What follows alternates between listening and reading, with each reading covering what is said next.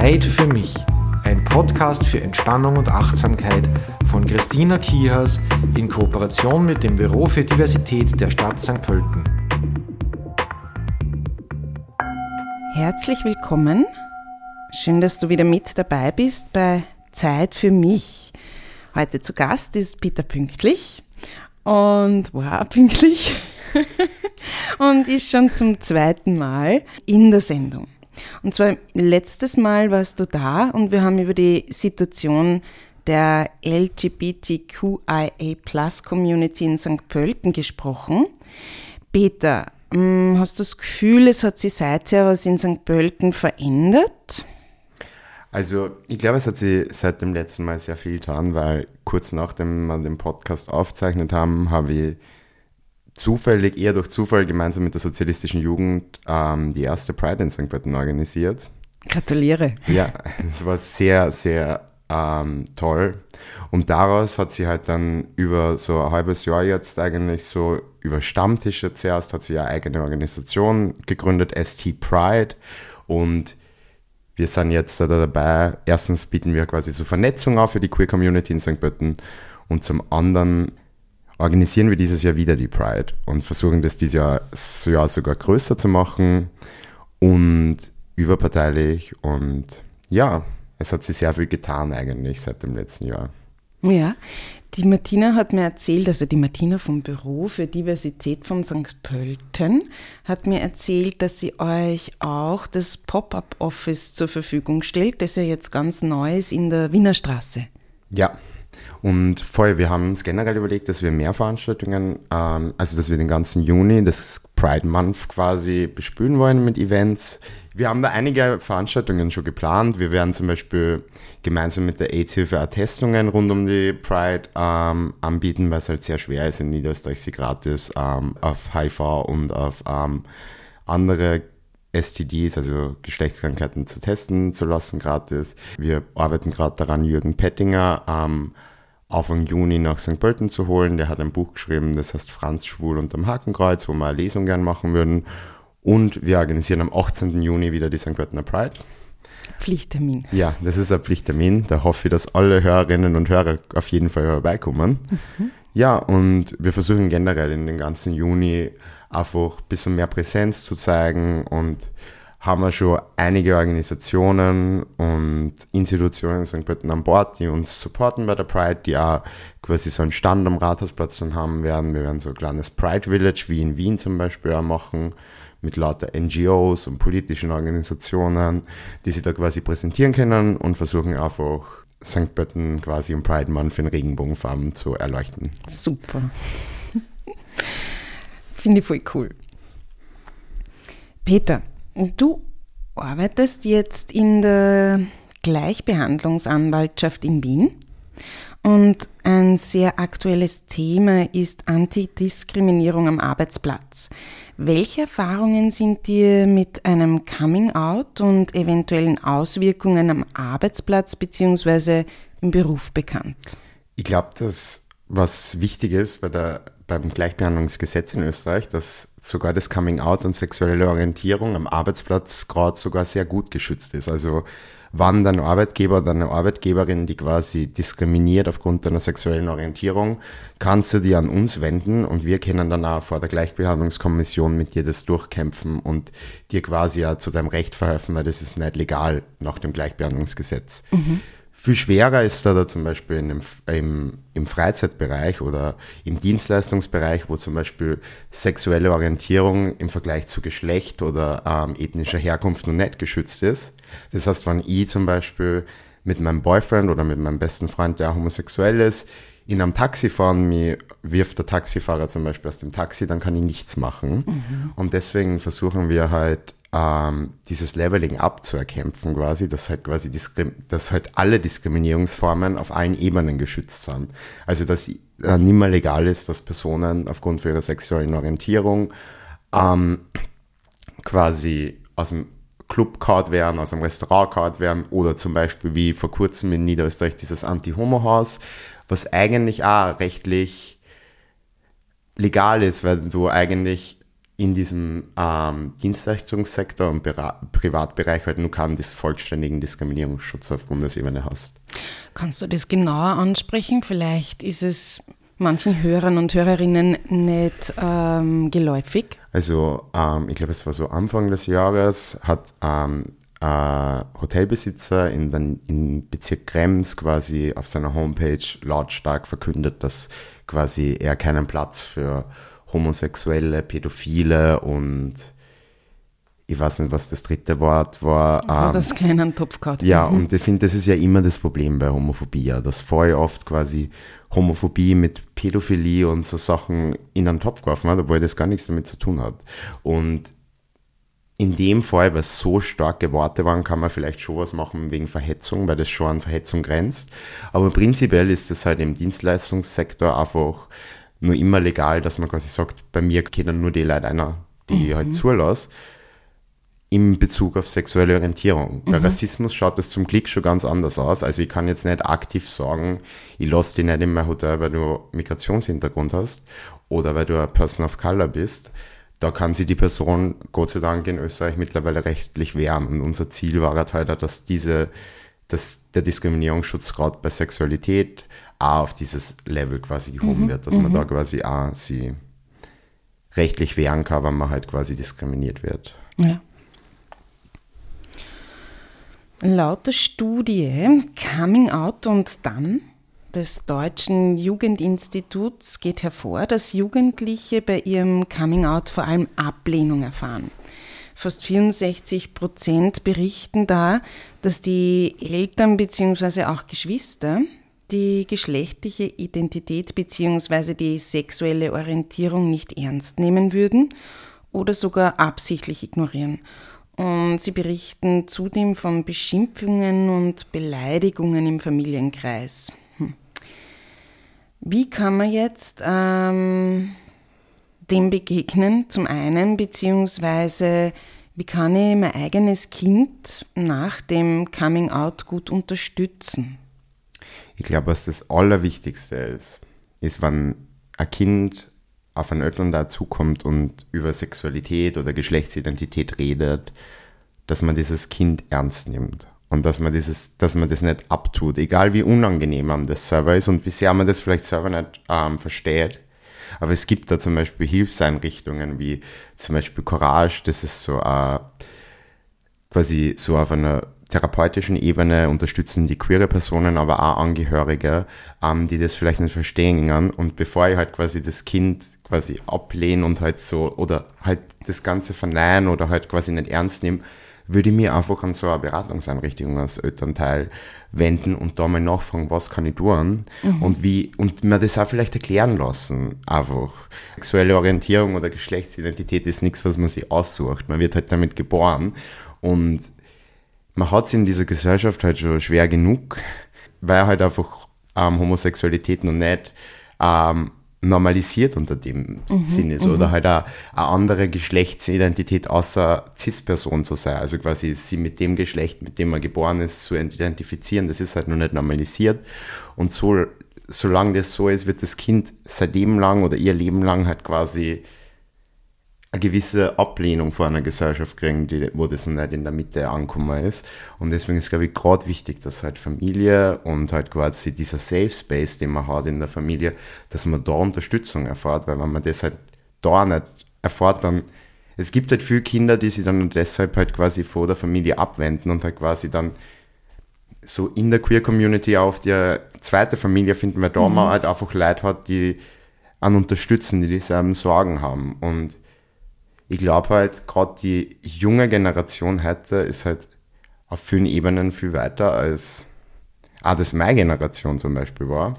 Und ich glaube, dass mittlerweile vielleicht das sogar einfacher ist, weil halt einfach die jungen Leute sich selber auch pushen. Also Leute, die selber nicht unbedingt queer sind, trotzdem schon viel mehr Verständnis dafür haben, dass ihre Freundinnen oder Freunde auch queer sein könnten. Mhm. Ähm, aber ich glaube, es ist halt trotzdem wichtig, dass die Eltern einfach hinter dem Kind stehen, auch wenn sie es nicht verstehen. Einfach dem Kind zuhören, dem Kind glauben und das, dem Kind genau das geben, was das Kind sagt. Also es ist so ein schwerer Schritt, dass man sich wirklich dann outet, gerade auch vor der Familie, weil man da voll oft Angst hat, dass das so ein, quasi so finaler Punkt ist. Bei Freundinnen und Freunden ist es oft viel einfacher, weil die eh generell viel mehr wissen von dir, mhm. gerade in einer pubertierenden Zeit, weil es einfach viel einfacher ist, über gewisse Sachen mit deinen Freundinnen zu reden, als jetzt mit deinen Eltern, die, die vielleicht die sich dann Sorgen machen oder die mehr judgen als jetzt vielleicht die Freundinnen. Und ich glaube, es ist einfach wichtig, dass man dem Kind zuhört und einfach hinter dem Kind steht und das Kind empowert, weil die Gesellschaft wird dem Kind Steine in den Weg legen. Und wenn man dann nicht die Unterstützung von daheim hat, dann kann man da urschnell abdriften in ähm, einfach, wenn man halt dann einfach sich verloren fühlt, weil man selber vielleicht auch gar nicht so einen Freundinnenkreis hat, dann braucht man die Familie, die halt gerade einen Support gibt. Und mhm. lieber an irgendwelche Stellen wenden und sie dort erklären lassen, was geht, als das Kind vor sie wegschieben oder das nicht ernst nehmen. Ich glaube, ja. es ist wichtig, dass man das Kind unterstützt, weil das Kind wird schwer genug haben, leider in einer homophoben, queerphoben Gesellschaft, in der wir noch immer leben. Und ich glaube, es braucht halt, als queere Person braucht man gerade in jungen Jahren jede Unterstützung, die man geben kann. Das heißt, du kannst da wirklich aus Erfahrung sprechen, was jetzt zum Beispiel deinen Freundeskreis betrifft? Ja, ja, also ich glaube halt, ich weiß halt, dass in meiner Generation die meisten, meisten meiner queeren Friends äh, länger braucht haben, sie nicht dann zu sagen. Und äh, weil es halt in die frühen 2000er Jahren, wo wir alle in der Pubertät waren, halt anders nur war. Mhm. Und man auch diese Vorbilder nicht gehabt hat. Ich glaube halt, dass Populärkultur immer sehr wichtig ist und gerade in den letzten Jahren hat sich da sehr viel da, dass man mehr Repräsentation von queeren Personen sieht, gerade auch von Trans-Personen oder Non-Binary-Personen. Ähm, und ich glaube, das, das hilft halt auch jungen Leuten, sich früher einfach früher Sachen zu benennen. Mhm. Also ich glaube, dass in einer Zeit, wo ich noch jung war, dass da halt schwerer war, wenn du halt irgendwie nur nicht wirklich Internet flächendeckend hast, dann ist es halt einfach, dann musst du dir die Information irgendwo herholen und du weißt halt nicht wo. Und jetzt ist es halt viel einfacher. Es gibt bei mir im Freundinnenkreis beide Fälle. Es gibt die Leute, die wirklich auf einem sehr distanzierten Verhältnis mit ihren Eltern sind weil diese Eltern sie quasi dismissed haben, wie sie mit ihrer Geschlechtsidentität oder mit ihrer Sexualität auf sie zukommen sind. Und dann gibt es halt die Leute, die halt wirklich so extrem eng sind mit ihrer Familie, mhm. weil die Familie, auch wenn sie es nicht gleich verstanden haben, sie immer supportet haben und halt einfach so sie hinter ihr Kind gestellt haben und, hin, und einfach auch verstanden haben, dass diese sexuelle Orientierung oder diese Geschlechtsidentität halt einfach Teil von der Person Personalität und dem, was diese Person ausmacht, ist. Mhm. Und wenn man das quasi nicht akzeptiert, dann man bis zu einem gewissen Punkt einfach das Kind nicht akzeptiert. Ist klar, ja. Voll. Interessanterweise kommen wir da jetzt, weil du eben über die Gesellschaft sprichst, auch gleich nur zu einem Thema, ähm, wo sogar Homosexualität mit dem Tod bestraft wird. Da gibt es 15 Länder. Und in weiteren Ländern gibt es Berichte über außergewöhnlich viele Morde, sogar in diesem Zusammenhang. Der Spartacus Gay Travel Index listet jedes Jahr besonders homophobe Länder auf und in beliebten Urlaubsländern, sogar wie Ägypten oder Tansania, ich glaube, was man auch gar nicht so weiß, gibt es ähm, sehr feindliche Stimmung und es droht sogar Gefängnis. Es gibt sogar extra Reiseinformationen und da wird auch geraten, verhalten Sie sich im Zweifel diskret. Ist es überhaupt eine gute Idee, in solche Länder zu reisen, beziehungsweise würdest du persönlich in so ein Land überhaupt reisen wollen? Und dann nur die Frage, wie schaut es da aus mit Ungarn? Würdest du derzeit in Ungarn Urlaub machen wollen? Ähm, also zu der, zum ersten Part der Frage ist halt für mich, war bis auf Israel war ich noch nie jetzt so quasi abseits der europäischen, des, mhm. also des europäischen Kontinents quasi. Also ich bin da eh so generell sehr zufrieden mit so, ich plane meine Reisen immer sehr nach Festivals oder Konzerten und mhm. das versuche ich halt in meinem Umfeld. Aber ich würde mich jetzt generell nicht davor abschrecken lassen, jetzt wenn ich nach Ägypten fliegen will, dass das jetzt, dass ich dann nicht hinfliegen wird.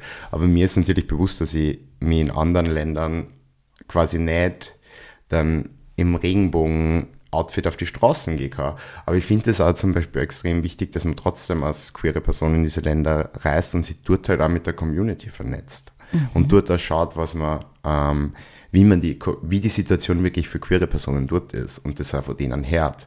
Und quasi damit da mal bewusst wird, bei allen Problemen, die man in Europa noch hat oder in Österreich hat, wie viel Klick man trotzdem hat, dass halt quasi wir zumindest ein Grundlevel an Rechten haben, dass wir da nicht verurteilt werden. Mein queerer Freundeskreis und ich waren letztes Jahr in Kroatien und wie wir gemeinsam dort waren, haben wir uns weniger einschränken lassen, wenn wir diese Gruppe waren. Aber wie ich dann alleinig in Kroatien weitergereist bin, war mir auch bewusst, dass ich mir ein bisschen darauf schauen muss, wie ich jetzt auf die Straßen gehe, weil quasi gerade so in Osteuropa, wo halt viele rechte Politikerinnen gerade irgendwie der Trend ist, dass man sich ein bisschen mehr nach rechts entwickelt, die halt auch klar mit so Vorurteilen spülen und da halt auch quasi Hass gegen Minderheiten extra schüren. Und das kommt da, lasst mir ja zu Ungarn kommen. Ähm, zum Beispiel letztes Jahr, wie Orban dieses Referendum kurz vor der Budapest Pride ähm, announced hat, dass quasi so ein Propaganda-Paragraph, dass Homosexualität quasi ähm, in Schulbüchern und so und in Kinderbüchern und so verboten wird, so als quasi Propaganda. Dieses Referendum ist mittlerweile zum Glück abgelehnt worden. Aber das war in dem Moment sofort klar für mich und meine Friends, dass wir auf die Budapest Pride fahren, um die Community zu supporten, weil das ist unser Nachbarland. Mhm. Diese, es hätte ganz genau so einfach sein können, dass wir da drüben, also dass wir einfach 100 Kilometer weiter östlich geboren waren sind. Und ich finde, das ist halt extrem wichtig. Weil Ungarn, in Ungarn wird seit Jahrzehnten die Demokratie auf Kosten von Minderheiten vor allem abbaut. Und die EU schaut ein bisschen dabei zu. Und ich finde, deswegen ist es halt auch wichtig, als Community sich gegenseitig zu stärken. Und ich habe einfach gemerkt, wie powerful das dort war. Also es war dann nicht so wie die Regenbogenparade in Wien, die ein bisschen dazu verkommt, dass es einfach nur mehr eine große Party ist, sondern mhm. da war jeder Person bewusst, auch den, den, vor allem den ungarischen Queers, glaube ich, für die war das halt, für die ist es halt nicht alltäglich, dass sie ähm, so fette öffentliche Versammlungen haben können und also diesen Schutz haben und dann dieses Party und politische zusammen und ich finde das halt extrem wichtig und ich würde mir bei Ungarn ist es halt auch echt so, dass ich halt durch das, dass es unser Nachbarland einen Bezug dazu habe, ähm, bei Ungarn weniger Angst habe, sondern man einfach denkt, das ist ein bisschen mehr Aufgabe als so Bürger der EU, dass ich halt schaue, dass in meinem Nachbarland halt mein, meine queere Familie oder meine queere Community quasi auch irgendwie leben kann, die zu einem Rechte hat. Und ich finde es halt wichtig, dass man sich da über Grenzen hinweg supportet gegenseitig. Das finde ich recht mutig. Ja. Danke. Ähm, der Pride Month ist ja jetzt nicht nur eine Zeit, um die Liebe zu feiern, sondern auch äh, jenen zu gedenken, so wie du es jetzt da schon gesagt hast, und die vielleicht auch zu supporten, die nicht so frei leben können bzw. lieben können. Und wo es durchaus eben auch Gewaltverbrechen gibt. Und auch der Christopher Street Day ist heutzutage quasi eine Demo für Toleranz und Weltoffenheit. Jetzt spiegelt sich aber auch die Entwicklung, also diese Entwicklung konkret im Marketing bzw. in Marketingstrategien von Firmen, Unternehmen. Und es gibt einzelne Produkte, die so quasi unter dem Namen Pride-Kollektion laufen. Was, wie siehst du das? Steckt da guter Wille oder Marketing dahinter? Ich glaube, also ich finde das extrem wichtig, dass man immer bei Pride die Roots und die Wurzeln erkennt. Und Stonewall started as a riot. Und die Stonewall Riots, auf denen heutzutage die Pride-Paraden quasi ähm, aufgebaut sind, das war keine privilegierte Demo oder so, sondern das waren quasi der unterste Rand der Queer Community. Das waren ähm, Sex Workers of Color, obdachlose Jugendliche, Drag Queens. Die, das Stonewall Inn war eigentlich so ein von der Mafia betriebenes Lokal, wo sie quasi die Leute, die nirgends anders in der Stadt Platz ähm, gefunden haben, so auch einen Freiraum, die dort halt quasi ähm, sie versammeln haben können und halt auch sich selber so ausleben, wie sie halt sind. Und die sind immer wieder, diese Lokale sind besonders von der Polizei schikaniert worden. Vor allem, wenn rechte Politiker mit im Wahlkampf wieder mal Schlagzeilen wollten, dass sie irgendwas aufgegriffen haben. Und am 28. Juni 1969 haben diese Leute gesagt, na, es reicht uns. und haben sie zur Wehr gesetzt und haben die moderne Pride-Bewegung aus dem Boden gestanzt. Und ab dem, ab dann 1970 hat es quasi diese Christopher Street Days gegeben. Und ich glaube, ich finde, das ist ein bisschen das Problem vom Kapitalismus, dass mittlerweile halt diese Repräsentation und die, die halt quasi auch in der Populärkultur, wie ich vorher schon gesagt habe, stattfindet, ist ein bisschen das Problem. Weil dadurch, dass man da die Repräsentation hat, wird die Queer Community halt quasi auch als Zielgruppe, jetzt aus einem marketingmäßigen Bereich, ähm, spannend für gewisse Unternehmen. Ja. Und ich finde, das ist halt so ein zweischneidiges schneidiges Schwert, weil ich denke mal, es gibt halt Unternehmen, die dann einfach ihre Logos für einen Monat ändern, wo aber quasi keine einzige queere Person in irgendeinem Vorstand oder so sitzt oder irgendwie was zum Sagen hat. Und da tue ich mir halt schwer, weil dann gibt es ja immer, dann kann man immer schauen am 1. Juli, wo einfach diese Leute dann, diese ganzen Firmen halt instant um 0 Uhr um, am 1. Juli sind auf einmal auf Instagram die ganzen Logos wieder auf, auf normal zurückgestellt. Und ich denke mal, es ist halt, ich, ich finde, ich habe generell nichts mit, kein Problem mit diesen Regenbogen-Kollektionen, aber ich finde, das muss sich dann halt auch widerspiegeln in, das, in der Unternehmensstruktur. Mhm, mhm. also ich finde, wann das Produkte sind, die von Queer People mitproduziert werden und wo quasi Queer People auch was dran verdienen und quasi auch was zu sagen haben, dann finde ich das okayer, als wenn das jetzt irgendwie so quasi ein neuer Marketing-Gag ist, ähm, dass man dann jetzt halt quasi sagt, okay, in dem Monat färben wir alles in Regenbogen ein, aber dann die restlichen elf Monate interessiert es uns nicht, weil wir sind nicht mal mit queeren Leuten ähm, konfrontiert, weil wir denen keinen Platz in unserem Unternehmen geben. Mhm. Das finde ich also, und das finde ich schön, würde da gerne wieder diese Populärkulturreferenz bringen, weil zum Beispiel bei Serien war das auch voll oft so, dass man am Anfang so ähm, den Gay Best Friend oder so halt wirklich sehr generische Charaktere, die halt Stereotype bespielt haben, einbaut hat. Und ich finde, jetzt mittlerweile gibt es halt zum Beispiel Shows wie Pose. Pose ist so, da geht es um die Ballroom Culture in New York in die 80er, 90er Jahre. Ähm, und dies, das ist eine der ersten Serien, wo wirklich weil da werden vor allem ähm, Trans-Storylines ähm, bespielt, wo nicht nur Trans-Actresses und Actors gecastet werden, sondern wo auch in der Production, wo einfach Trans-People die Stories schreiben, wo hinter der Kamera oder sogar bis in die Assistentinnenplätze ähm, halt auch wirklich queere People dahinter stehen. Und ich finde, das ist halt wichtig, dass man halt quasi queere People ihre eigenen Stories erzählen lässt und dass man queere People, wenn man Produkte verkauft, am Gewinn mitschneiden lässt. Also, mhm, mhm, dass man nicht sagt, okay, das ist jetzt ein neuer Trend, wir färben mal das Ei, einen Monat und dann ist es wieder vorbei. Weil ich finde, das ist halt ein bisschen billig und das bringt mir als queere Person genau gar nichts. Außer, dass ich dann vielleicht eine Calvin Klein Unterhosen mit Regenbogenfarben habe, aber das bringt dann halt anderen irgendwie so Rechte oder so. Ich habe jetzt noch eine abschließende Frage für dich. Wie spreche ich eigentlich nicht-binäre Menschen am besten an? Ich muss gestehen, ich habe es noch nicht erlebt, dass ich in einer Vorstellrunde quasi jemand sein Pronomen nennt, beziehungsweise ich das sage. Das wird dann so klingen, ich bin Christina. Personalpronomen sie. Was hast du da für Erfahrung? Ist das gebräuchlich? Wird das wirklich so praktiziert?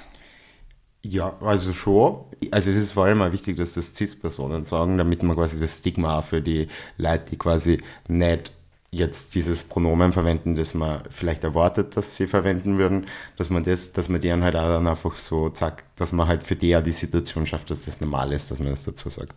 Ich habe da eine lange Zeit braucht, bis ich das selber für mich checkt habe. Es war ein bisschen so wie am Anfang, wie ich politisch aktiv war, bin, das Gendern und da habe ich auch so eine Zeit gebraucht, bis es, und es ist ja immer so eine Gewohnheitssache, ich finde so, Sprache zu verändern, vor allem wenn man Sprache in die eintrainiert ist, ist halt extrem schwer und das wird am Anfang auch, muss man sich selber immer erinnern. Auch. Mhm, und ich mhm. glaube halt gerade die deutsche Sprache ist leider so eine durchgegenderte Sprache, also die ist halt so in männlich-weiblich aufteilt vor Wörtern, dass es generell sehr schwer ist, zum Beispiel so, eine Person in meinem Freundinnenkreis, die sie als nicht binär definiert, verwendet in Deutschen einfach keine Pronomen, weil okay. die Person halt also nicht damit jetzt wirklich mit diesen Ersatzpronomen wirklich ähm, identifizieren kann und halt aber weder sie von er nur von sie ähm, quasi ähm, wirklich vertreten fühlt. Ja.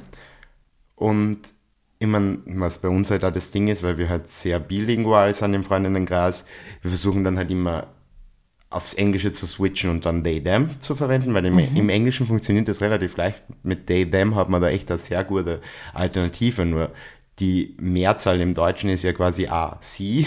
Ja. Das heißt, das ist dann halt auch wieder schwer, weil dann jetzt so wirklich in der Sprache man ja den Unterschied nicht erkennt. Mhm. Aber ich glaube, ich würde da, oder zumindest ist das, was ich ja immer versuche, wenn ich halt auf nicht-binäre Personen trifft, dass ich sie halt dann aktiv frage, was für Pronomen sie verwenden und dann halt einfach versuche, auf das zu hören, was sie mir sagen, weil ich glaube, das ist halt einfach das Wichtigste, dass man das auch von Fall zu Fall, ich glaube, es gibt da keine generische Lösung, weil die meisten Leute, es gibt ja dann diese Xi und so, so andere Füllpronomen, die sind in meinem Umfeld bei nicht-binären Personen eher weniger ähm, der Fall, weil wir halt einfach so, obwohl wir eigentlich alle Deutsch als Muttersprache haben, sind wir sehr bilingual und ich glaube, das ist auch unser Queerness, weil halt viel Queer Culture halt quasi auf Englisch ist. Und deswegen versuchen wir, weiß nicht, wir sagen dann halt, wenn wir Pronomen brauchen, einfach im deutschen Satz bauen wir they ein, wenn wir über non-binary Personen zum Beispiel reden, aber ich glaube, das, ich glaube, das ist einfach ein Lernprozess. Ich glaube, man muss dann einfach schauen, dass man für die Leute eben durch das, dass man selbst da vielleicht Pronomen sagt, dass man ja auch die, die Safety gibt, dass sie sich halt auch quasi selber, das von selber aussprechen können und sie wohlfühlen, dass sie halt auch irgendwie so sagen, okay, ich verwende vielleicht andere Pronomen und dann einfach sie selber immer beim Ohrwaschel nehmen, so wie beim Gendern. Wenn man am Anfang dann merkt, okay, man will gendern, aber dann passiert es ja trotzdem voll oft, dass Ja. man dann einfach unabsichtlich vielleicht dann doch, also man muss sich das halt auch trainieren. Sprache zu verändern ist nicht nur auf einer gesellschaftlichen Ebene, sondern auf einer individuellen Ebene finde ich auch sehr schwer. Und man braucht dann immer selber diese Reminder, dass man sich Ja. selber dann sagt, ups, und dann lieber sogar sagen, anstatt dass man so dann weitergeht und sagt, okay, Ja. sondern sich selber auch nur mal quasi sagen, ups, sorry, jetzt habe ich das falsche Pronomen gemacht, auch für sich selbst. Weil dadurch, finde ich, merkt man, trainiert man sich das selber einfach mehr. Natürlich, wenn man es laut ausspricht, ja. Also, wenn ich das sage, dann geht es mir meistens gar nicht so arg, weil die Personen merken, dass das halt einfach so unabsichtlich ist. Oder wir im Freundinnenkreis generell versuchen uns das gegenseitig ein bisschen, auch die Cis-Leute so quasi gegenseitig sie so, wenn wir über non-binary Personen sagen, hey, du hast er oder sie gesagt. Und dann auch um sie um selber uns das ein bisschen auch zum Trainieren. Und ich glaube, wenn die Personen merken, dass man es nicht mutwillig macht, sondern dass es bei so als quasi Gewohnheit dann nur nicht umtrainiert ist, dann ist das meistens weniger Problem, als wenn man halt quasi aktiv sie nicht ernst nimmt und dann halt weiter sie misgendert. ja. Voll. Möchtest du jetzt noch einmal sozusagen einen Aufruf starten? Ja, liebe Hörerinnen und Hörer, STP Pride ist am 18. Juni.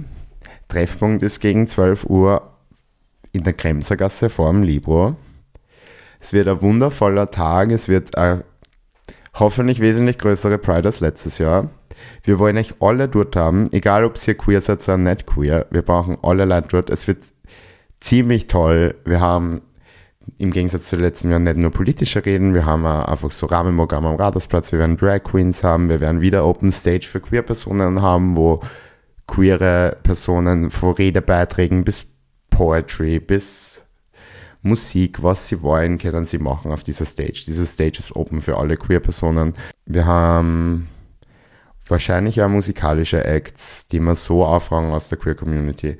Wir werden vielleicht sogar nur einen Voging-Workshop anbieten, gratis. Also es wird eine wundervolle Pride und ein wundervolles Pride Month. Ihr könnt uns auf ST Pride auf Instagram folgen, das hat ja über unsere unser Programm und unsere Treffen immer up to date. Wir treffen uns normal, also, also auf einem queeren Stammtisch, jeden letzten Freitag im Monat. Das ist meistens im Startraum, im Löwinnenhof. Und was für mich persönlich auch noch wichtig war, falls jetzt an die Queer People vor allem gerichtet ist, falls euch, ähm, falls euch Diskriminierung in irgendeiner Form widerfährt, dann fanden die das wichtig, dass ihr das an die Gleichbehandlungsanwaltschaft meldet. Wir haben ein Meldeformular auf unserer Homepage, das ist gleichbehandlungsanwaltschaft.gv.at.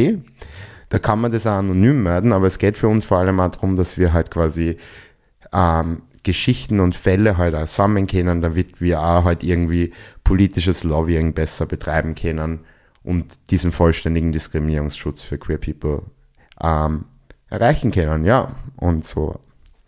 Sonst freue ich mich sehr auf die Pride. Wünsche allen jetzt schon mal Happy Pride und wir sehen uns hoffentlich am 18. Juni in St. Pölten. Happy Pride. Happy Pride. Gut. Danke fürs Gespräch. Das war wieder extrem interessant. Wir kommen wie immer zum zweiten Teil von Zeit für mich und der Peter hat sich von mir gewünscht, dass wir wieder gemeinsam Yoga praktizieren und ich möchte ganz gern ihm das Erdgebet vorstellen. Es ist jetzt gar nicht so äh, bunt, aber ja, mir fällt schon noch was ein. Pass auf, wir, wir nehmen den Phönix, der aus der Asche steckt, dazu. Ja? Ja. Gut. Okay. Dann begeben wir uns auf die Yogamatte. Ihr zu Hause könnt auch gern mitmachen. Und ich habe euch in den Show Notes auch ein Video auf YouTube verlinkt, wo ihr dann, falls ihr das braucht, dass ihr es auch visuell habt, einfach mitmachen könnt.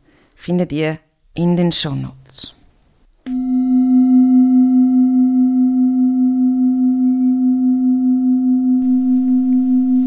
Ich erkläre einfach kurz den Ablauf. Das Wesen von so einem Flow ähm, kennst du ja, das ist, man atmet ein, Bewegung folgt, man atmet aus, eine Bewegung folgt. In dem Sinn beginnen wir im äh, Fersensitz, richten uns einmal ganz bewusst auf. Dann können wir die Hände vors Herz nehmen Und dann mit dem nächsten Einatmen kommen wir nach oben, das ist quasi der Phönix, öffnen die Arme und unser Herz.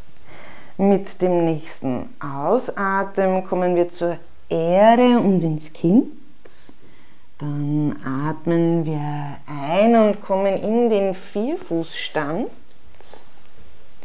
Mit dem Ausatmen in den Katzenpuckel, das heißt, wir werden ganz rund Dann einatmen, gerader Rücken. Mit dem Ausatmen wieder zurück ins Kind und dann wirklich ganz locker lassen und entspannen. Einatmen, wieder hochkommen in den Phönix, die Arme öffnen und mit dem Ausatmen zurück ins Kind. Das ist eine easy-going-Geschichte, mhm. gell? Gut, probieren wir es gleich nochmal. Mit dem Einatmen nach oben kommen, Arme öffnen. Mit dem Ausatmen ins Kind. Dann einatmend auf alle vier. Und ausatmend in den Katzenpuckel. Einatmen, gerade Rücken. Und mit dem Ausatmen zurück ins Kind. Nächster Einatmen, wir kommen in den Phönix, öffnen die Arme und ausatmend die Hände wieder vors Herz. Dankeschön, bitte. Zeit für mich. Ein Podcast für Entspannung und Achtsamkeit von Christina Kihas in Kooperation mit dem Büro für Diversität der Stadt St. Pölten.